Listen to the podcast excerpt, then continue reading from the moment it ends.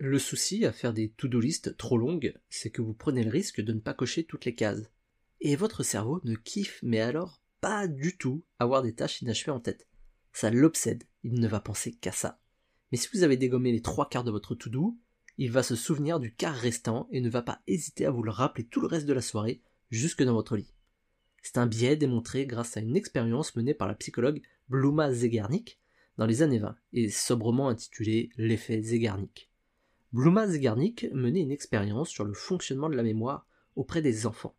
C'est lors de cette expérience qu'elle découvrit que notre cerveau conservait en tête toutes les tâches inachevées, mais par contre il oubliait toutes celles qui étaient terminées. Si je reviens maintenant sur notre to-do list, ça signifie que toutes les tâches non terminées du jour vont nous hanter jusqu'à ce que vous les terminiez. Ça vaut également pour les tâches qu'on procrastine encore et encore et encore et encore. C'est pour ça que ça nous pèse sur le cerveau constamment. Donc c'est une raison de plus pour ne pas surcharger votre to-do list. Parce que lorsque c'est le cas, c'est votre esprit que vous surchargez.